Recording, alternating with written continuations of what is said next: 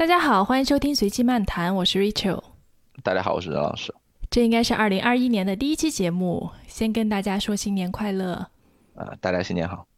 其实今天我们也是临时起意来录这期节目，主要也是因为这几天各个平台都刷屏的一个消息，就是拼多多的一位员工很年轻，还二十三岁，外派在新疆乌鲁木齐工作，是半夜一点半下班儿，然后离开公司之后就应该是猝死吧，就倒地就没有起来，就非常可惜的一件事情。然后包括这件事情后续又有。拼多多的一些回应，然后进一步的发酵，很多人就开始讨论说，年轻人为什么要这么努力？我们是不是只有这一个选择？也是看到这个比较有触动吧，所以想和任老师一起来聊一聊。任老师应该也看到这个新闻了，对吧？你是当时是什么感觉？就是这个这么拼命的年轻人死了，还是觉得蛮可惜的吧？嗯，就是，但另外一方面可能也能理解他们，因为现在。随着这些，嗯，大城市里边的这个这个房价这些东西越走越高，其实也觉得挺不容易的。特别是你如果真的想在一线城市安家落户，如如果你不是本身就从这一线城市来的，你想在这些这些地方能够安顿下来，确实是需要挺拼的啊。嗯，当然去派去建设新疆，我是特别能理解这件事儿。不过也可以想见，就是这肯定也是个蛮苦的过程，可能类似我们当年那些。被斯伦贝谢派到油田里边去工作的那些人，那应应该也是一件非常辛苦的事情。哎，你觉得就是年轻人唯一的选择吗？其实这几年，从从两三年前开始讨论九九六，然后这个其实一直是一个每次出现事情都会出来，大家在一起讨论的一个话题。主要围绕的几点吧。第一个就是像很多资资本家，对吧？马爸爸说的这种，能够九九六是福报。嗯，你你怎么？看这个，我是我是这么看的。首先，我觉得就是对于一个年轻人，你你希望能有一个梯子能让你往上爬，有有这些梯子存在本身，我觉得确实是还是一件蛮蛮幸福的事情。至少如果我们去回顾我们的上一代人，对吧？就是如果你赶上那个吃大锅饭，或者是那个年代，你可能没有特别多的机会去去自己争取一些事情啊，呃，所以这一代市场经济，嗯。中国整个发展比较快的这个时间，有那么多的新兴行业，我们也听到很多年轻人真的是成功的这些例子，啊，就是你你能看到说他有这个机会往上爬这件事情，我觉得还是还是蛮棒的啊。但是呢，他是不是一定要选择九九六这个方式？我觉得这个可能才是我们真正呃关注的，因为有有些时候，至少我个人会有这么一个感觉，就是同样可能是每天忙十几个小时，啊，被别人呃。逼着，或者说按别人的节奏感去做十几个小时，和你按自己的节奏感去做同同样做同样多的事情，嗯，可能其实你你你你自己内心的这个感觉和这个体验是完全不一样的。大家对于九九六这件事情，可能更多的倒不是说你每天真的是干了十二个小时活儿这件事啊，其实你每天。做事儿做做十二个小时，其实没有那么糟糕。一个普通的，就现在你你自己也带带娃，你知道吧？就一个普通的家长，每天哪里只干十二个小时的活儿嘛？就基本上至少是一个 十八个小时的工作。对，但就像你说的，对吧？这给给谁干是不一样的，对吧？对，一个是给谁干，就广义上来讲，你我们都可以说你是呃为司法建设服务，或者是说你你都可以说你是为了自己。嗯，对吧？不管其实你是在公司也好，还是在你你你在自己做什么事情也好，其实你你你你都可以把它扯到这两个方面去，啊，但是我觉得更重要的事情是一个所谓的一个呃节奏感的问题啊，啊，就是如果你能按自己的节奏做做这些事情。可能你就感觉没有那么糟糕，这也是为什么有些时候我们在一些地方能听到那个老板他会说啊，其实我干活的时间比你们都长。对，确确实有些老板是这样子的，他可能虽然不总待在公司，但他可能是一整天在任何时候都都在想着公司的那些事儿，而且可能都在做着公司的那些事儿。但是呢，他好的地方是说，他完全是按自己的节奏来的。啊，他可能需要在公司出现的时候，他就出现；需要去处理家里的事儿的时候，或者是出去应酬的时候，他就走了。啊，他他完全自己的节奏来。但是也有一些这个被九九六禁锢的这些人，他必须完全按照公司的这个制度，呃，每天需要几点去，需要几点去，呃，可能他讨厌，呃，就更加让人难受的可能是这个部分的事情。而且随着前两年讨论九九六到现在到今天，其实这件事情变得越来越严重。而不是有好转，对吧？现在已经不说九九六了，都是零零七，包括拼多多这个员工，对他也是是凌晨一点半离开公司，所以这个已经一直在恶化。这刚说到说，就是可能有一派资本家嘛，爸爸那一派会有一个说法，对吧？就是鼓励年轻人抓住机会，然后改变命运，对吧？但是还有一个说法就是，真的有用吗？其实我们会发现。现在年轻人大部分都是非常的忙碌辛苦，但是真正赚到钱的还是少数。就像任老师你刚刚说，现在北京把房价这么高，就一线城市房价这么高，年轻人压力很大。但是就去个公司，然后做零零七，就真的可以改变什么吗？我觉得也不一定。肯定会有一些就是成功的一些例子，毕竟有那么多呃互联网上市公司啊，这这这类的，包括今年在就做汽车的。啊，但是对于大部分来讲，这肯定是肯定是不现实的。包括我们平时看到最辛苦的那些那些职位，比如说典型的快递小哥，你你很难想象，这是中国所有的快递小哥都能通过送快递，这个在至至少北京的快递小哥很难通过送快递在北京买房，我们应该这么说，对吧？你的回报肯定付出是从中间的一部分，但其实这个光是花时间可能还是远远不够的哦。还有就是任老师刚才说的。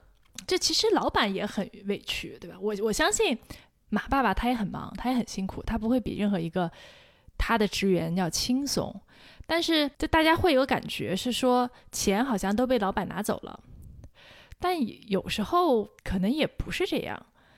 所以我也是在想说，真的这件事情去指责谁，或者是谁是最终的受益者，其实也很难讲。这个就就像是一个。系统对吧？就是每个人其实都是想把自己的角色做好，然后最后造成了这个这样一个极端的工具理性的大的机器，就每个人就当做一个螺丝钉，在里面不断的被挤压和压榨。反正我是觉得这样下去不会有特别好的结果，嗯。所以这也是我为什么我不是做了一个视频的栏目嘛，叫《乘风破浪的 Rachel》，在 YouTube 和 B 站都有。其实我主要想跟大家说的就是，我们可能还有其他的选择。其实这也是我到美国之后，我觉得还挺多启发的。就是美国可能它的这几年正好在一个叫 missing middle 嘛，就中产阶级被分裂，大部分的中产阶级变得越来越穷，然后少数的人呢跟着更有钱的人一起，然后变得越来越有钱。所以很多拿工资的这种就是。平常所谓的中产阶级就开始思考怎么自救，特别美国是一个基本上没有社保的一个国家，所以你必须都得自己去考虑怎么给老年的自己存钱呀什么的，所以它会有很多类似的政策，比如说你给你的养老账户存钱，它是免税的啊，给教育账户存钱它是免税的，大概会有这样一些政策，就会有很多人开始去研究。我怎么样可以在现有的框架内去优化税收，然后慢慢的打造打造被动收入？我在视频里也讲过，就有一个特别火的概念叫做 FIRE，就是那个火的那个 F I R E，它是 Financial Independence Retire Early。其实这是一个挺早的一个概念。推崇 FIRE 概念的人呢，他会去筹划我需要存多少钱。然后参与什么样的投资项目，获得什么样的收益率，然后我可以在多少岁的时候就可以不去工作了。其实听上去这个概念好像跟我们前面讨论的九九六啊，然后年轻人加班猝死没什么关系。但是我想说的话，其实这是一个很好的角度，你可以重新去思思考你和钱的关系。去打工赚钱，肯定是。一个大部分人都必经的路，但是你不一定要打工一辈子，或者说打工本身并不是目的。这也是我为什么就开始想跟大家去慢慢的去讲、去介绍这些概念。嗯，所以那个，嗯，一般 fire 的人他们会把目标定在多少岁？其实 fire 也有很多个阶段，它本身也有很多个等级。这个跟多少岁没有关系，主要看你需要多少钱。Fire 它有很很多个等级，像那个 Reddit 上面会 Fire 本来就有一个群叫 Fire，后来分裂成了两个组，一个组叫 Lean Fire，就是叫瘦 Fire，对吧？对对对，还有一个叫 Fat Fire，就是 肥的很胖的 fire。这两个组呢也非常有意思。Lean fire 呢基本上就是，呃，比如说我现在是拿每个月拿工资的，我的主要方式就是省钱。那我会算一下我需要多少钱。其实 fire 的目的真的是真的是为了自由。嗯，他可能之前有一些问题，比如说过度消费啊，或者没有规划之类的。然后就开始存钱。其实你说年轻人如果不买房的话，他的生活成本不会很高。对。所以 fire 界有个比较流行的叫百分之四法则，就是你算一下你一年你需要生活费是多少。比如说一个普通的美国青年可能五万块钱就还不错了吧？但要存一百万左右。对。那目标还挺高的。对，就大部分就是 Lean Fire 这个级别，他存的钱大概会在一百万到两百万，就两百万以内吧，大概是这样的一个职位。这也不是一个很容易的目标，所以一般比如说一家人两口子都在工作，然后可能会省吃俭用存好多年，能够在四十岁左右，然后能够说 OK，我们可以实现退休，就是一个比较成功的案例了。这当然对于普通人来说哈。四十岁左右，其实他如果要存两百万，其实其实难度挺大的。当然，这个不是说我就只存钱存两百万，我肯定还要投资嘛。最早大家可能都都会说就去买国债，现在可能比较通用的方式是定投指数基金啊。其实你就定投指数基金，你要从二十岁开始的话，到四十岁怎么也够了。嗯，越早开始越好。嗯，二十岁开始，你每年能存多少钱啊？首先你没有上过大学。Anyway，那个，所以这是 Lean Fat 那那个 Fat 的大概是什么样子？Fat 呢，就是另外一些人了，就是是一些有很多钱，比如说可能在 High Tech 公司工作的程序员啊，年收入，比如在加州或者是西雅图这种地方，年收入可能会在二十万美金左右的。嗯，其实这种人也很多，但是大部分人其实也并不自由，就是有多少花多少嘛。我可能今年是一百万的房子，明年我换两百万的房子。用我的钱去换取更好的生活，这也是一种方式。但是 FI 的人可能就还是 FI 那套思路嘛，需要被动收入，所以他们的存钱标准呢就会高一点，大概呢是最少可能是四百万左右吧，四百万美金左右，当然也有更多的。但你会发现，他们为什么这两这个论坛分成两边呢？并不是说大家的实现 FI 的方式有什么差别，对当然每个人赚的钱不一样。但是时间 FI 的方式通常就是我降低不必要的支出，然后对去做这种低风险的长期低成本的投资，对吧？这个是不变的。但主要的差异在于 Lean Fire 它讨论的很更多的是关于怎么省钱，怎么不要过度消费。嗯。然后 Fight Fire 呢，就主要讨论的是意义问题。什么叫意义问题？就是人生的意义是什么，对吧？就是他已经有钱了。他其实是不用工作的，那还要不要工作，对吧？就是 大家讨论的事情就是完全不一样。前一阵有一个 Tony 谢，你应该知道，就是那个 Zappos 的创始人叫谢家华，不是前一阵说是家里失火，然后嗯嗯嗯去世了嘛？然后这件事情其实，在那个 Fight Fire 里面讨论就特别多。就谢家华，其实他是一个特别典型的。就 minimalist，他也是这种典型的 fire 人群，就是追求自由的。他自己一直住在一个房车里面嘛。啊，对他他自己有一个两百平米的房车，就停在 停在停车场嗯，然后他也是会给朋友给很多钱，就自己没有什么物质上的欲望和追求。所以这你你可以看整个创投圈儿和创业圈儿对他的评价都是很高的。但是其实大家也都知道，只是没有公开去说，因为他真的是个好人。就他在出事儿之前的生活其实是非常糟糕的，就是酒精成瘾呀，药物成瘾。OK。而且他非常大方嘛，也愿意帮助朋友，所以他周围也有聚了一帮其实不是那么单纯的朋友，所以就整个状况是非常差的。他出事儿的那个房子呢，正好就是他的弟弟。是哥哥和弟弟，我不太不太明确哈，就是他的兄弟，啊，就跟他一起说是一个 retreat，就大家说我们就在这里，然后缓一缓啊，疗愈一下，大概是这样的一个计划。结果好像第一天还是第二天，也是因为在里面可能吃了不该吃的药物吧，啊，然后就着火了。所以这就说这个 fight fire 主要是解决一个意义的问题。嗯。啊，所以在他不是因为没有钱，就是他其实是因为意义的问题没有没有没有解决好，所以严严格来讲，就是这帮人他们的 focus 其实根本就不在这个呃 financial independence 呃 retire early 这个问题上边，他他其实可能更多是不是像国内有一帮这个快这个这个体制内快退休的这些人会觉得，哎，我退休以后应该干什么呀？对退休生活应该怎么享受？是不是是不是主要在这个地方？大家也会讨论一些投资的问题了。对对，就投资这块，我们一会儿可以再展开聊一下哈。对，就是大家也会有有一些这种投资的话题，但是对，主要就是风格不太一样。他们之所以会分成两个组，也是因为之前都在一起讨论，然后就互相觉得就是啊啊，对，你可以可以可以感觉到吗？可以感觉到不在一个频道上。那你你你平时现在参加的是？按资产应该是参加 FanFire，但是，呃，按按你的这个风格，我感觉更像 Lean Fire 一点，对吧？我我都没有参加，我连 Ready 账号都没有，我就是打开看一看。OK OK。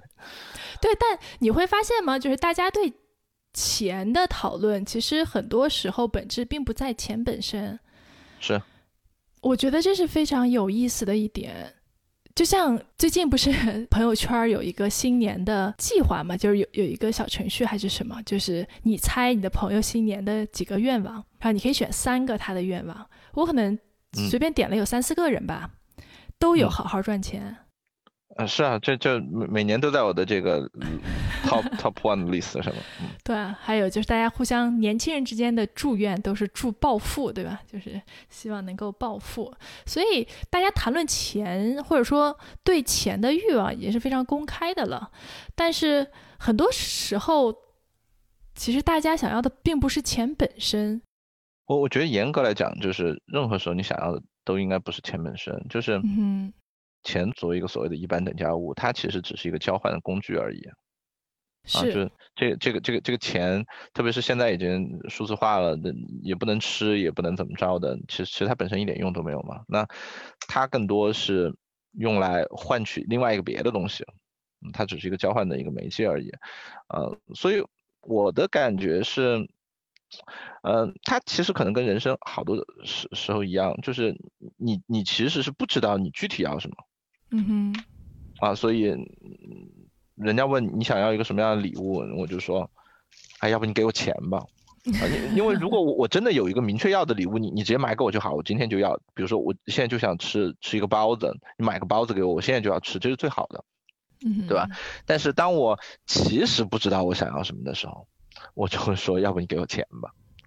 哦，我觉我觉得大家其实说到这个，可能我们或多或少都还是暴露出来，就是，嗯，就像你说的，呃，某种意义上来讲，他他可能没有找到他自己最想要的那个东西，他没有找到真真正的人生的意义，嗯，所以他只好说，你先给我钱，呃，要么我就是等着以后等想找到我想要的东西了，我我我我再去换，或者说干脆就是，嗯。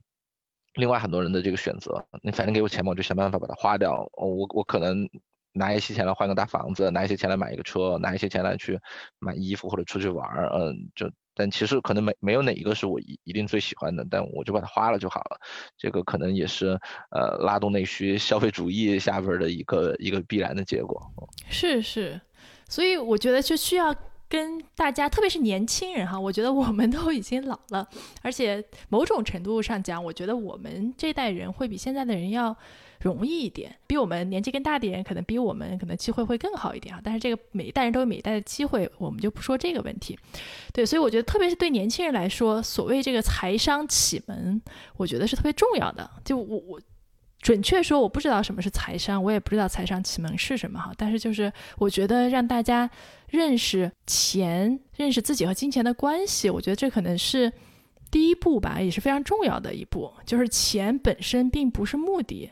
就你的目的在钱之后，这是你需要去寻找的，而且很多人可能找不到，对吧？就像 fight fire，当他们没有钱了，他们可能还是去寻找目的。但是钱本身它其实不应该被当做目的，而且当它成为目的的时候，你可能不一定会获得更多的钱，而且你的生活不一定会变成你想要的样子。其实这是我可以说是我二零二零年理清楚的一件事情，包括我做视频跟大家说的一个核心的观点吧。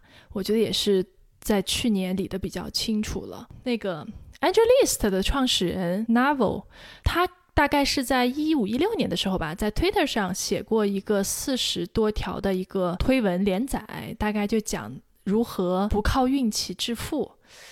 当时其实这个在美国还是非常火的，特别在创投圈儿，但是中国说的人比较少。我觉得可能还是会有一点文化差异吧。但是它里面写在最前面的，我觉得就说的很好。他说：“他说追求资产而不是金钱和地位，就像任老师刚说的嘛，钱是你实现资产和地位的工具。资产是什么？资产是能够给你持续带来现金流，也就是我们说的能够实现被动收入的。”能够在你睡觉的时候也能给你产生价值的这种叫资产，比如说公司的股份呐，比如说房地产啊，这些其实都是资产。那地位是什么？对很多人来说，地位很重要哈。我觉得很多人可能拼命赚钱，就是为了让能够让别人尊重他。但是本质上，地位是别人怎么看你。很多人去用钱实现地位的方式，最典型的，比如说买奢侈品，你把自己装扮成一个比感觉比自己地位更高的人，然后让别人去。用不一样的方式看你，啊，或者是努力让自己过上可能高于自己收入水平的生活，当然还有很多其他的方式哈。当时其实对我触动还蛮大的，因为之前没有看过有人说过这些事情。嗯，所以你觉得那四十条你你应该都已经很好的践行了？那四十条主要还是写给创业者的。嗯，我我也可以给大家分享几个，就是我觉得对我触动比较大的。还有一个就是你要做 creator 而不是 consumer，就所谓去做一个创造者而不是消费者。我们大部分人都是既是创造者又是消费者，对吧？就是你在一个公司工作，你肯定在你的工作就是你创造出来的东西，然后你当然也消费啦。我们买衣服、买吃的，对吧？吃喝拉撒住，这些都是你的消费。所以如果说你把关注点放在消费上面，那么你肯定会有很强的匮乏感，因为现在这个社会真的是你满眼望去到处都是广告，天天都有人给你种草，嗯，对，然后你就总会有想要的东西，然后总觉得钱不够。但是如果你把注意力放在创作上面，那就是完全不一样的一个世界和一个故事。其实这个创作也有很多。呃，我有期视频标题是讲杠杆，其实并不是金融杠杆，而是生活中你可以用到的杠杆。其中有一点就是你创造出来的内容，不管是文字、视频，还是比如说我们现在录的这种播客，然后它可以通过互联网，互联网是个杠杆，可以让很多人更多的知道，然后你慢慢收获的这个影响力，它其实也会成为你的一个资产。然后将来也会作为杠杆撬动真正实实在在的现金流，包括程序员写 code 写代码也是一种创造，创业者做一个创业公司也是一种创造。就大家应该把更多的精力放在创造上面，而不是消费上面。对，这也是我为什么其实我一直特别反对年轻人去做社畜。就如果一份工作是九九六或者更长的工作时间，本质上我觉得它。是不值得的，嗯，不好不好这么说嘛，不是是这样哈，就是是这样，就是如果它只是一份工作，我觉得肯定是不值得的。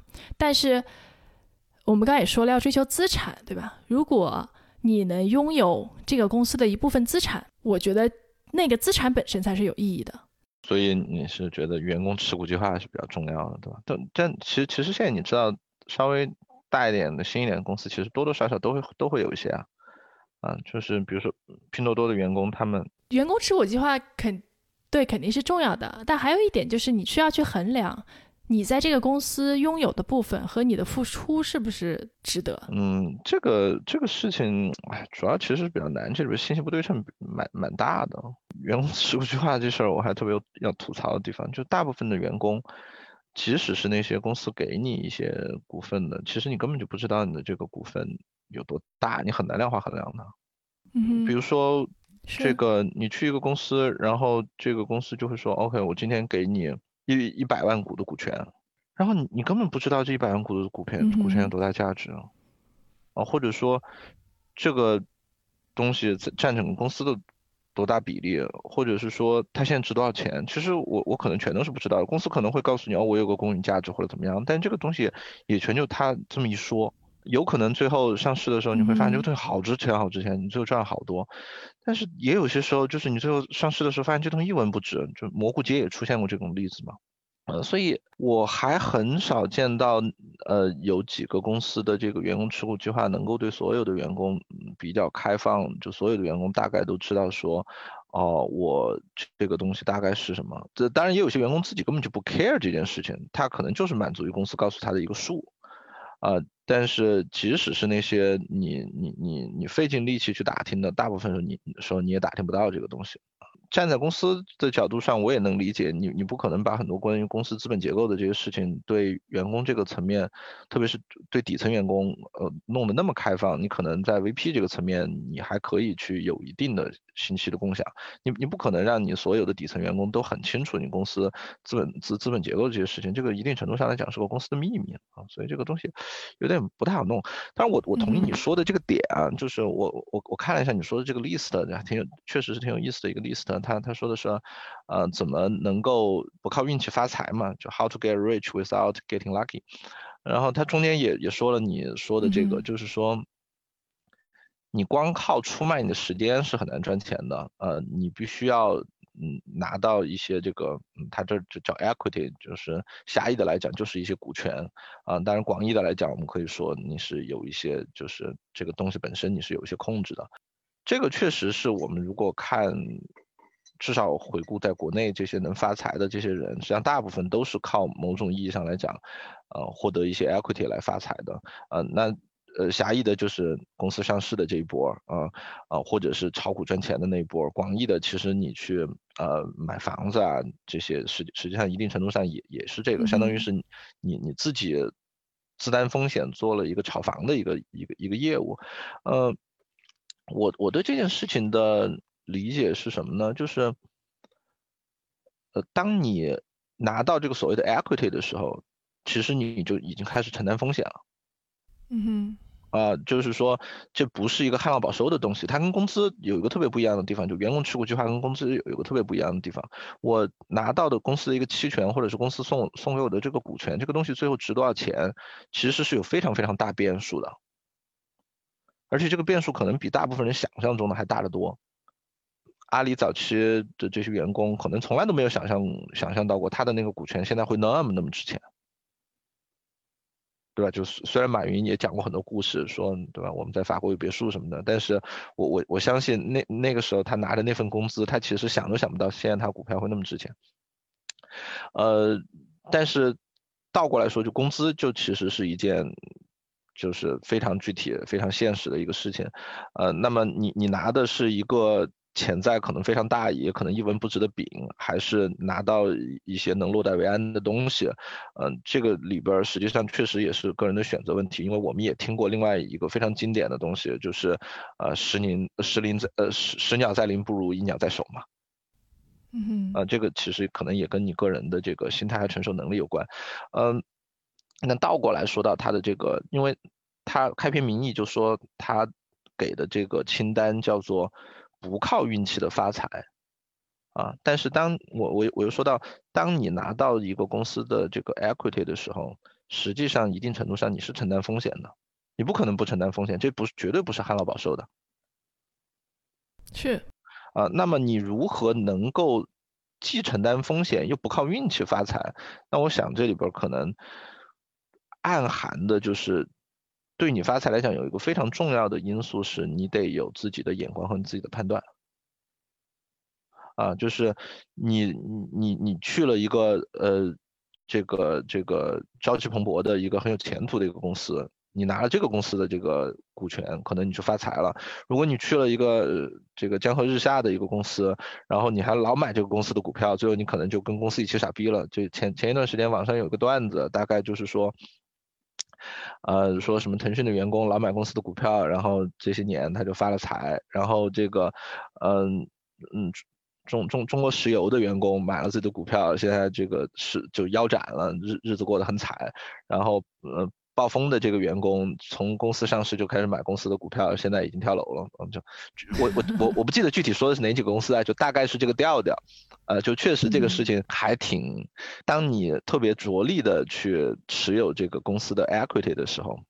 啊，实际上你你你所有的这个成败就都被放大了，因为如如果你在这几个公司都只是当当一个员工的话，可能你影响没有那么大。但是当你呃拿了特别多的公司股票，甚至在花自己的钱买公司股票的时候，所有的这些事情就全都会被放大。对，所以这其实我觉得，如果你走创业这条路，你不认定运气成分，我觉得这个肯定是自己骗自己的。我觉得创业肯定是有运气成分的。其实对于年轻人来说，选择创业公司，我觉得也是运气成分。我现在回想到，这你让我二十五六岁的时候去看哪家公司可能会带你发财，我觉得我是没这个能力。也许有人碰到了，但我可能是我觉得就是运气。反正我是没有这个没没没有选好，嗯，就是我我我不好说别人有没有这个能力啊，但确实你你倒过来，呃，让我看我大概在几年以前接触到的创业公司，呃，有有有现在上市的，呃，也有现在锒铛入狱的，呃，真的是，你站在当时问我说，这个好还是那个好？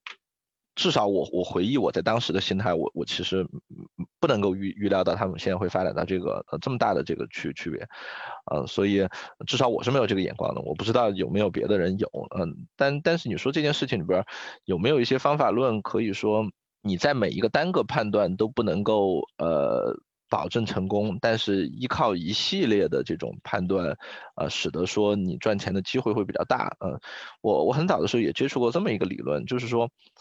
如果我就是不停的去创业公司，每个创业公司我去赌它三年，嗯，我如果有十几年的时间，我可以去赌五六个创业公司，嗯，那我如果眼光不要太差，我五六个里边能不能至少赌到一个？啊，就也也有人跟我说过这样类似于这样的理论。我觉得这个在硅谷是可行的，而且的确有很多人就这么做的。这个确实是有可能是是可操作的，嗯。就毕竟我们也知道，那个创业公司关键时期就那几年嘛。嗯哼，所以像 Fire 群里面也会讨论这些问题嘛。其实 Fire 的它之所以为什么这么火，就是因为它有一套方法论。其实中国也有人说了，在中国相对应的概念可能就是财务自由。对我听起来那两条线，当然就我我觉得美国人比中国人要这个脚踏实地的多。中国人大部分有耐心。嗯，不只是耐心，我觉得，我觉得中国说财务自由的人蛮多的，对吧？但大家一般一说到财务自由，我记得北京的线好像前前两年已经划到一个亿还是两个亿去了，对，就已经划的蛮高了。那我我不能想象说，对吧？北京的这个收入水平会比美国高那么多。因为我们在美国，即使是 fat 的这帮人，可能也才四百万，那这中间还差了十倍呢，嗯，所以我觉得中国人说这个东西的时候，更多是把它当成一个比较遥远的东西，是以这种王健林的这个姿态在姿姿态在说他，定个一个亿的小目标，两个亿的这个目标的，大家对财务自由的理解其实就是暴富，就是变成有钱人，但其实在美国就是 fire 或者说叫。Financial independence，其实他们也说 financial freedom，嗯，并不是有钱人。你可以说你是 fire 一族，或者你实现了 fire，嗯，这个并不默认你就是有钱人。那你知道美国有钱人也非常有钱的，对吧？嗯，那那是。但是在中国，大家说财务自由，就默认你好像应该是个有钱人。所以中国这事儿一般就给我感觉说的比较虚，大家并不是说到这个的时候真的是想去做到，嗯，就有点在说共产主义的那个感觉一样。啊，就是它是一个长期存在的理想状态，是不会真达到的。美国人说这个，可能是真的是把它当做一个可实现的目标在讨论。对，其实说实话哈，我不知道在中国到底能不能够实现，但是我觉得这是值得被作为一个有意义的目标，然后大家一起去讨论、去找路径的。其实我在我视频的第一集里面就跟大家介绍了什么是财务自由的定义，对吧？它的定义肯定不是说就是暴富，或者是我是富豪排行榜，肯定不是这样的。是。那么，如果你能接受这个，然后也许你付出你时间的方式，对你付出你时间的方式和你看待钱的角度，我觉得会不太一样。其实 Fire 也，当然它有一套最本质的理论，就我刚刚说的这个百分之四，对吧？百分之四理论其实并不是说，不过说起来，为什么会定百分之四那么那它么低啊？它是这样的哈，嗯就是对低了好嘛，特别是之之前几年的时候，你买国债，对吧？就是比如说你买美国的长期国债，可能都会有一个呃六七的一个收益。当然近几年这个腰斩的砍的比较厉害，但是就在那样的一个收益下，它其实是一份无风险投资嘛。比如说你有就一百万美金吧，你去买了美国长期国债，那你一年就比如说算百分之六，其实本质上你超过百分之五就可以了。啊，那你从里面取出来百分之四作为你的生活花销，剩下的钱继续滚在你的本金里面，那你的本金不至于变少。所以其实它并不是说要求你投资的年化收益率是百分之四，肯定是越高越好，对吧？你只要是超大于百分之四，你就可以从里面取出来百分之四，所以你的生活费剩下的钱继续滚在里面。那现在可能这个因为没有了国债这种靠谱的无风险收益，大家很多可能就用了股票，那它的波动性就会更大。那大家就会说百分之四理论已经破产，那新的理论有说百分之二的，有说百分之一点二五的，就是各种各样。嗯，就是本质上是你需要的资金会变多，因为你要抗风险嘛。不是，我觉得，我觉得这个账算的不对。我我不知道他们的目标是是干嘛，是长命百岁还是怎么样？但是谁说你本金不能用了，对吧？并不是本金不能用嘛，我觉得目标就是长命百岁吧，就是你的钱可以一直够花，对吧？嗯，这如果比如说我们定了一百岁的小目标，对吧？嗯就是假设你你你的你的目标是活一百岁，然后你你你想的是说美国现在的通胀每年是多少？报的是百分之二点多吧，那其实我觉得不止这个数。那我们就按美国通胀是百分之四算，也就是你每年名义上的投资收益就刚刚够扛个通胀，然后嗯你每年就把你的这个本金就往外取，你也可以用二三十年啊。嗯，哪里需要按一点几存？一点按一点几存，你这得活多少岁啊？呃，FIRE 的本质并不是说财务，对吧？就是财务自由的本质是自由嘛，就是说你得有一个相对可持续的、非常稳定的模型，然后你可能心里才会更放心。其实是基于这样的一个考虑。你要说针对于每个人的情况，其实都是不一样的。就包括有人做了研究，就按照标普五百的这个数据，你追溯之前二十年，然后你每年取百分之三，其实都是非常安全的，就基本上能保证你的本金会越来越多。其实任老师刚刚的意思就是说，你不需要本金越来越多，对吧？就是你是可以花的嘛。对啊，我可以花，就是最后刚好花完就 OK 了。是是是是，但有的人是他是希望能够保持持续性嘛，对吧？而且你这个刚好花完，你万一，对吧？就钱没了，人还活着，多尴尬呀！哎，这个在理论上是一个特别重要的 risk，叫呃 longevity risk，就是活太长的嗯风险。啊、就其实现现在大部分人其实也有这个风险，只不过一般是保险公司帮大家扛着。嗯哼，如果你去买各种的这种呃保险的话，就最后就是保险公司来帮你承承承担这个 risk 啊、包括社保。是是啊、对，在这之前我想插一下，就是也是呃关于说财务自由或者叫 FIRE，我们就说财务自由吧，在国内，其实它本质上是一件什么事儿呢？就是它本质上是一个积累资产的过程。我现在把这个资产呢称作你的根基，嗯那每每个人的性格是不一样的，你的积累你的根基的方式可能也不一样的。就比如说有些人他喜欢冒险，他精力充沛，然后这种人其实他可能更适合通过创业去做一个自己的公司，然后把它做成一个资产。但有些人可能就是比较喜欢稳妥，比较喜欢有那种拥有感，他可能适合去，比如说买房子，用房地产为作为他的根基。那还有一些人呢，可能适合投资，对吧？我觉得每个人他适合的东西不一样，所以其实对于不同的人和不同的资产，你都有不同的积累的方式。那我最近呢，就发现了一帮做房地产的人，他们做的也挺花，也挺有意思的。这些人呢，大部分都是还是有份不错的工作的。嗯工作的作用是什么呢？是能够帮助他们拿到好的贷款。我们知道现在，我就说美国的例子哈，就是、嗯呃，大家都知道这个利息很低嘛，嗯所以现在你的按揭贷款的利息，如果是自住房，可以拿到百分之二点多，这可能是二十年最低。二点多的这个现现现现在是三十年的那个呃 fix 还是 float？就是是 fix fix 二十，啊，30年 fix 的啊，真的很低。很低。对，他说他们的理论呢是说，其实按揭贷款是给买自有住房的人的一个，福利，你可以说是一个很对一个福利，一个很便宜的产品。对所以如果你用这个。其实是个杠杆了，对吧？对就是如果你作为一个投资的者，你可以用这个杠杆，其实是一个巨大的优势。是这个是有道理的，对吧？是，所以那当然了，你要是美国这个限的也很很，你要是自由房，你可能是二点多，但是比如说你要是投资房，可能就是三点零、三点三出头，其实也是还蛮低的，而且是三十年固定利率。这其实你任何时候你都可以把钱还了嘛，但是这个一直有一个低的成本的钱拿在手里，对对他们就会有一个拥有十套住房的计划。基本上就是一个房子，然后滚，比如滚半年，然后我再开第二个房子，每一套的首付呢都付百分之二十，然后大概能够在个四五年或者五六年的时间范围内，然后能够拥有十套房产，这十套全部都是按揭的，也就是说，你每套的首付可能都是百分之二十到二十五这个样子，然后其他的钱呢都是靠房租和银行贷款来付的。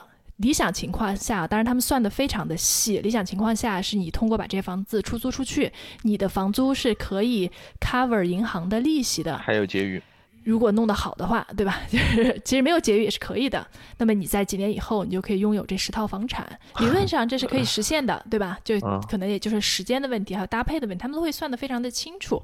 OK，包括说你的你的首首付多少比例是合适的，然后你就可以拥有，比如说十套房产，可能当然他们不会买很贵的房子，啊，很贵的房子，你的租金可能对，所以大概十套房产会有一个四四百多万美金的一个资产，那这样你基本上就可以退休了。嗯，国内反正炒房那帮人也有自己的一本那个嘛，就是呃也玩的挺花的。当然，国内的这个玩法呢，可能更多不是在不是在优化房房租上面，它更多是在倒腾贷款，是是是。就是想办法用满杠杆。嗯国内我有两件事情没有想的特别清楚，一个就是限购，啊、限购这个事情确实是给炒房客造成非常大的问题，所以他们现在的思路可能就是去去一些不限购的城市嘛。嗯哼，还有一个就是租售比，就是国内的租售比实在是太低了，你要靠租房子来还按揭，我觉得这个基本上是不可能的任务。呃，所以就是大部分时候他不靠租房子来还按揭，嗯哼，啊，就是他其实是依靠呃增值变现来还按揭，呃，那当然，当然是。它的假设就是说，呃，房价得一直是一个维持上涨的一个趋势的，否则它的压力会比较大。是是，啊，美国那边的这个假设一般来说，嗯，不敢做这么强的这个强假设，但是大部分时候对于租金其实也需要做一些假设，因为一旦遇到这种租金波动的时候，呃，也会非常的痛苦啊。当然，呃，所有人做这种事情，其实无非也就是往前看多少年的数据，说我在前面若干年都没有看到过最这个是什么样的情况，所以这件事应该是不会发生的。呃，嗯，所以在中国这边，大家很多时候是可以忽略房价下跌的这个情景的。那在美国那边，嗯，至少在最近的很多年也没有遇到过房租下跌，所以美国那边的假设跟中国这边假设会不太一样。但是其实它肯定是有风险的一件事情，对吧？就像任老师刚刚说的，就你看历史数据，那总会有黑天鹅，对吧？未来谁都没有办法估计。对，其实二零二零年就挺惨的，就我看到有 我在一个这个脸书的群里头，就有人因为。就是有人算得很紧，他可能本身的这个工资也不是很高，就以所有东西都是卡着做的。但是二零二零年，他可能有两三个房子租户付不了租金，这件事情就会就一下你就可以理解资金链断裂了，对吧？资金链断裂了，然后很多人就会很惨。是是是，零八年是美国这个投资客，反正是也也赶上一波。对，刚就插了一个房地产的这个故事。对我是想说，呃，其实还是有很多路径的，但是前提是说，但每个人都需要对自己的资产负责，然后把这个当做一件事情去规划。确实是这样，就前几天也有朋友跟我聊起这事儿，就他说他也很好奇，就是说现在为什么突然冒出来这么多所谓的财商啊这类的这些这些资讯啊？他他他他他觉得为什么突然开始强调这个事情？这个事情会不会，呃，其实只是在制造一个焦虑？但是我跟他算了一个账，我说中中国社会其实是在改革开放以后其实是有个特别大的变化，是什么呢？以前啊，呃，咱们国家这个那那个时候为了集中精力去搞工业建设，它实际上有一个刻意的政策是。刻意的低收入，啊，就是说，每年每一个公民创造的这个 GDP，拿来给你发工资的比例其实是比较低的，啊，他给你发工资的比例低，其实也就体现在说整个国民经济里边消费占比比较低。那多的这些钱，他把扣下来用来干嘛了呢？就用来做再投资了，啊，国家就统一呃让你们干了很多活，生产了很多东西，但是这些东西呢也不让你用。啊，也不让你们就把它都花了，就就就就消费掉了。他把这些东西拿来，呃，要么出口换汇，呃，要么自己去建厂。总之，他把这些东西都投入来再生产了。因为出口换嗯换汇换来的东西，无非也就是买外国的这些设备，也不是让你来去消费外国名牌包包的，对吧？其实就是从国外进口设备来，去去又又去建新的工厂，啊，所以在那个体系下边呢，大家其实没有特别多的财可理，啊，当然他。对应的呢，就是后期的这个呃那一代人，他们的这些养老什么的，理论上来讲，就其实非常依赖政府和这个这个这个国家，啊，因为你你当时的这个机构机制设置就是你没有给他发过工资，你相当于是强制的把他的这些呃劳动所得给变成了你的厂，那后他年纪大了以后，其实就靠你这些厂养着他的。就靠你前面投入的这些东西，嗯，但是改革开放以后呢，整个这个东西还是发生非常大的变化，因为你在市场经济下边，你也不太可能持续去这么搞了，特别民营经济，你你你也没有这个能力，你其实就靠给大家发工资，让大家来干活，呃，所以到了我们这代人呢，他会慢慢跟西方的那个情况会稍微接近一点点，就是说，你真的是能够把你创造的价值的比较大的一部分，呃，能自己拿在手里边，那。这样子你就有越来越多的财可以理了。嗯，如果我们认为每一个人可能你，呃，我们算现实一点，可能每一个人你真正上班的时间在，呃，三十岁到三十五岁啊，或者多一点的到四十岁啊，我我我们不讨论那个，呃，要为祖国健康工作五十年的那些比较极端的人，我我们就讨论比较正常的这波能能工作个三四十年的人。当你呃工作了十年左右的时候，实际上。大概理解，你已经把你这一辈子可以赚到的工资的可能百分之二十，你你已经你已经拿到手了，嗯哼，啊，那你有这么一个可理财的一个基础以后，如果你能在这个百分之二十上边每年赚到一个百分之几的一个收益率。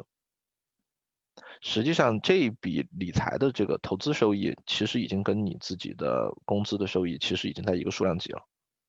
嗯嗯，对。所以从这个角度上来讲，这笔钱其实是非常值得，嗯，好好去去去规划它一下的。或者倒过来说，如果你不管它，啊，那相当于你你你的这笔钱每年。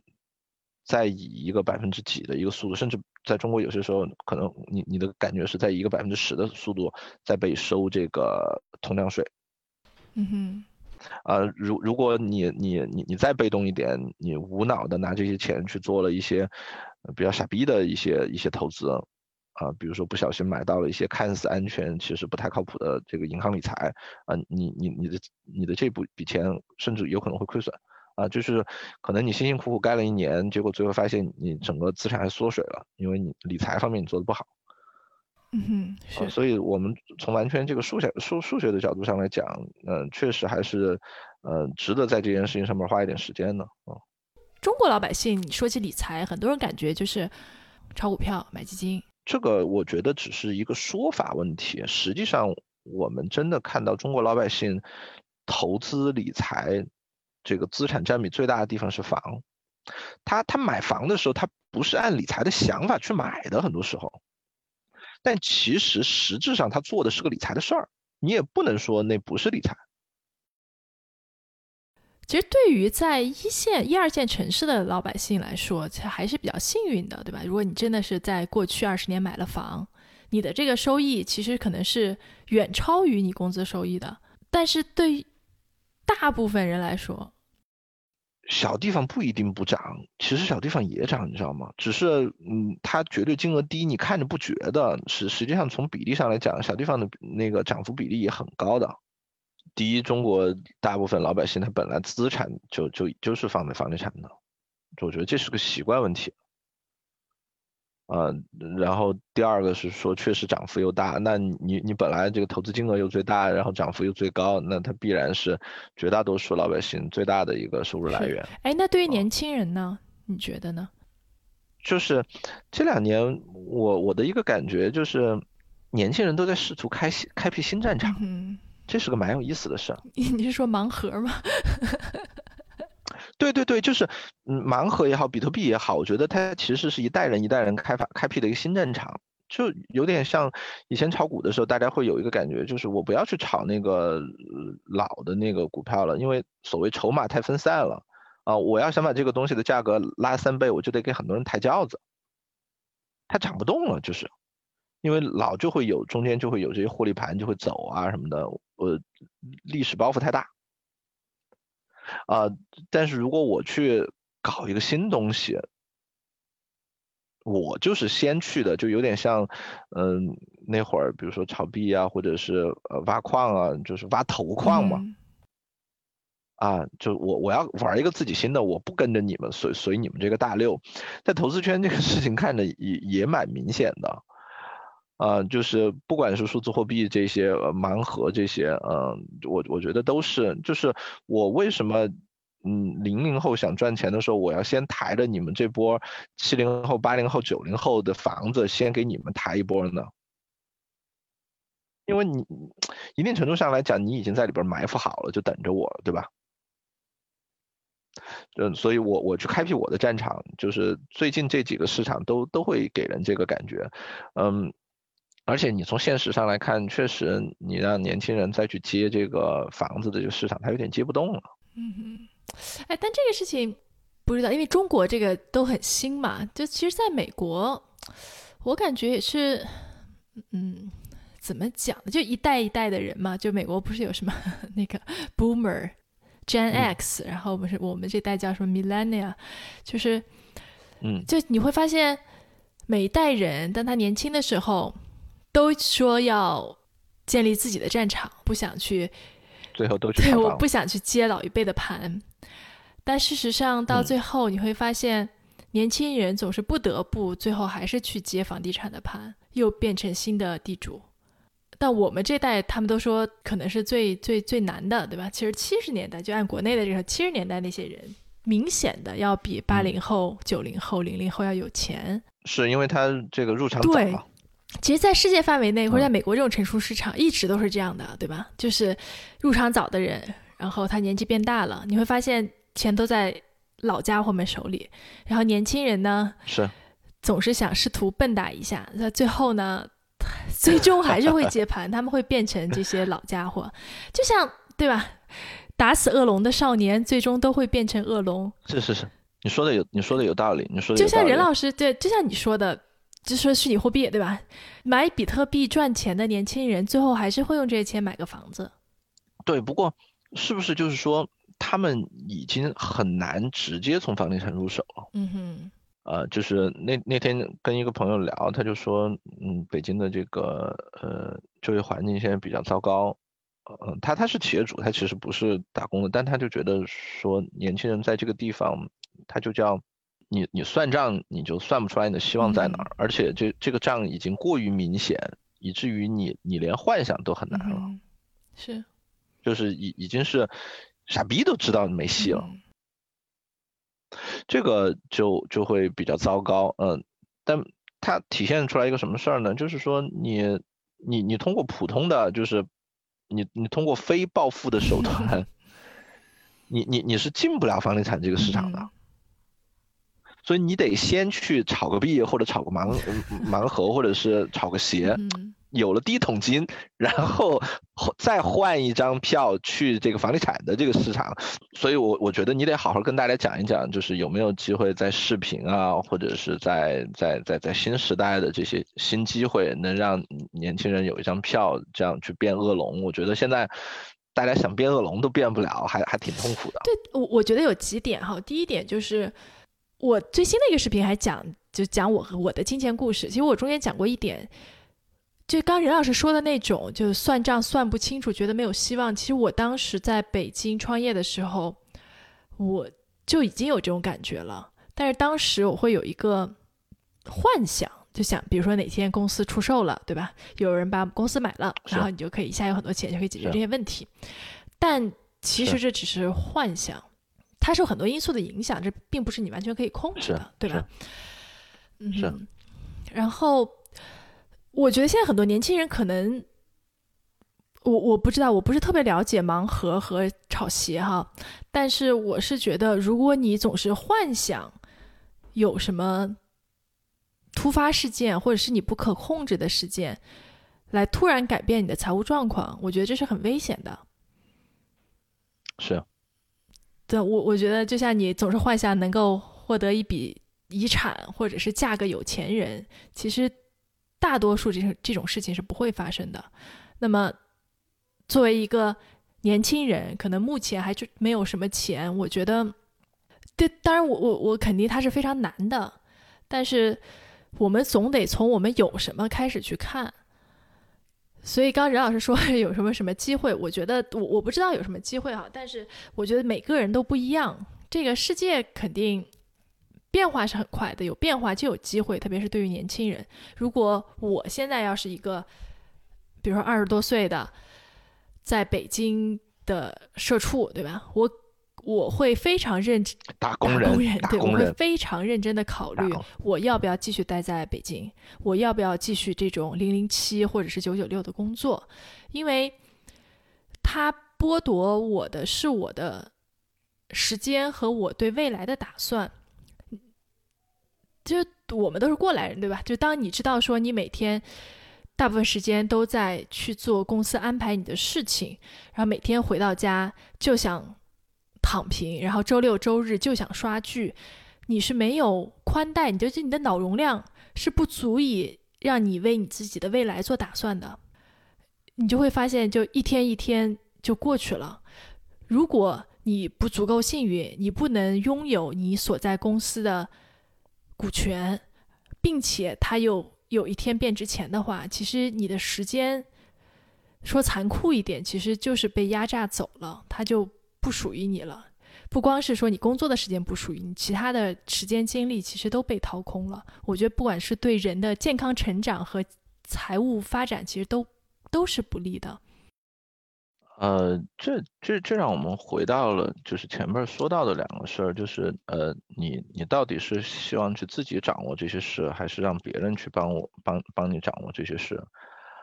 对有一些人来讲，我我觉得他就习惯于什么事情都自己去做主，不管是对于他自己的时间怎么花，还是对于他自己的这个呃钱怎么去管，对，啊，他就都都希望自己去控制，因为他觉得。我自己控制，我能够呃，第一，我潜在能做得更好；第二呢，是说我我我我我自己去做这件事，不管成败，我是能承受的啊。但是呢，也会有一些人呢，他就会比较被动，就是他也自己想不到我应该去做什么。比如说，其实我们知道很多上上班的人其实也是这样子，就是如果你真的是让他休息，你你不让他九九六啊，剩下的时间他可能也是刷剧。嗯，他也想不到自己怎么赚钱啊，或者是说你你你把钱给给到他，他也不会理财。对，首先我要说一点，就是这肯定还是分人的嘛，就是不管是 fire 还是财务自由，对吧？他我觉得至少你得对自由有所向往，特别是不管是对时间的自由，还是说对于有了金钱富足感之后的那种。坦然、稳定、自由的生活的向往，对吧？我觉得这个是你肯定先想要，你才会来感兴趣，会来尝试。我觉得这是第一点。第二点是说，对于任老师说的，其实我有一种感觉哈，就是也是我们之前提到过，当你把钱当做目标的时候，然后你慢慢的就没有其他目标了。这其实就会出现说，我不知道任老师之前好像也说过这种，对吧？就是其实你你现在你也不是说你必须得赚多少钱才能才够生活，但是呢，你好像也没有其他特别想做的事情。就是人在长期的把自己当做工具去赚钱的这个过程中，已经把工作本身当成了一个习惯，或者是在你生命中的很重要的一个部分。就有些人会说不做点事儿，然后就会。就会心慌，对吧？或者是就只有工作才会开心。其实我特别能理解这种，我原来就是这样的，包括我现在，我可能也还是这种情况吧。对我觉得我在我成长环境中和跟我一样受中国这种教育环境中的人，其实很多都是这样。呃，后来因为也见了很多外国人和。不是在跟我们一样的环境中成长的人，我发现大家都挺会玩的，而且大家很喜欢玩，对吧？就是我曾经一度时间，我就我就想不通，为什么中国人不爱玩也不会玩？是，嗯，就没没有点那个技能树啊。对，而且这个玩不光是说打游戏，对吧？那这个玩包括对，比如说。滑雪呀，对吧？然后聚会呀，对吧？包括艺术，这些都是在玩的范畴嘛。包括体育，对吧？就是，所以，我我不知道哈。就包括我现在我自己，我也是 热爱工作的。但是，我我也不并不是说这样不好啊。就如果你接纳了这样的自己，你也就只能这样嘛。嗯。但是，也许我们还有另一个选择。而且，特别是当我看到很多年轻人，他是。并不满足于我只工作的，这可能是跟我们不一样的。我我我特别理解你说的那个状态，因为 我我是这个小时候被这个政治书毒害比较深的。那个时候总觉得说，世界上最幸福的共产主义是什么呢？就是劳动是这个生活的第一需要，对吧？就 就一方面当然是非常棒的，是说你已经各取所需了。另另外一方面，为了解释为什么你各取所需了还要。劳动呢？说劳动是你生活的第一需要，你就就自己作，你就不用干活，你还想干吗？所以就是当我有些时候就是很偶尔的，就是闲得发慌，想找点事儿做的时候，我就会觉得仿佛好像自己是升华了一样 啊。但可能确实像你说的，其实这个是是我们这个成长过程中它的一种缺失，就是。把你当成干活的一个工具人，就没有教过你怎么样好好去享受生活。嗯，但确实是对吧？就已已已然这样了，就是我也没有办法嘛。我也觉得，对，就是要要正确的就就坦然的接受这样的自己。对对对对，我我现在也接受了这样的自己，就是工作狂的自己。对，但我是觉得比我们更年轻的一部一部分人，比如九五后或者零零后，对吧？我觉得他们是可以会好很多。对，可以有不一样的人生，更丰富的人生的。特别是你看我们的孩子，其实我们的孩子现在接受的教育和我们当时还是很不一样的。是，我觉得是可以看到改变的。对，所以我是希望对让年轻人知道，九九六、零零七赚钱并不是你唯一的选择，你不一定非要有很多钱，你才能过上你想要的生活。大概是这样吧，嗯。所以有兴趣的朋友可以去关注我的视频。其实我一直还想做一件事情，就是做个社群，然后把有这样想法和愿望的同学放在一起，大家可以讨论。但是你知道我对这种就带大家发财了？不不不不不，绝对不会是建股群啊！对我觉得，但是你知道我我是对这种。社群类的东西比较触，所以还在酝酿。嗯，啊，我我我我觉得就是呃，你你还是得平衡一下，毕竟这个中国的这个群体可能还不够大，你可能没有办法把这个 fat 的和这个 lean 的这些分开，所以嗯，你的这群里边估计既要讨论一些人生意义，但是也得有一些这种可操作性的建议啊什么的，就特别需要有人带我们发财，就明确的告诉我说你应该这个。明天去哪个地方买什么东西啊什么的，我我我觉得，呃，这种事情好危险啊！以以以我还好吧，就是能给大家一扇门，看到一些可能性，我觉得这就是价值吧。嗯，就等着你带我们发财了。别别别，你你要老这么说，我估计我的社群就开不起来了，这个压力太大。对，然后培根说过一句话很好，他说：“钱是最糟糕的主人，但却可以成为很好的仆人。”就如果大家能够把钱当做手段，然后找到自己真正想做的事情、想实现的愿望，我觉得可能你的生活的幸福度会变得更高。对对对，然后今年你就给我们讲一讲怎么去从哪儿去弄一些这个仆人来给你干活，就是今年就带着大家往这个方向走。嗯，希望到年底的时候大家都有很多仆人。对对，我们随机漫谈就是一直是讨论怎么赚钱的一个。频道啊，大家可以持续关注。然后我的个人的视频呢，叫做“乘风破浪的 Rachel”，你可以在 YouTube、B 站、西瓜和微博上面。对我现在要传微博了，对，微博上面应该都可以找到。但是，最全的还是 YouTube 和 B 站。嗯，主要会讲一些，因为是我自己讲嘛，就是会讲一些方法论和知识类的东西吧，关于。Fire 关于实现财务自由，你必须知道的一些基础知识，当然你还是得需要一些一些这个金融啊、投资啊的基础知识的。对，在那个里面会跟大家讲，也会讲一些心态啊和认识上面的问题。那我们今天就先到这里，感谢大家收听本期的随机漫谈，我们下回见。嗯，拜拜。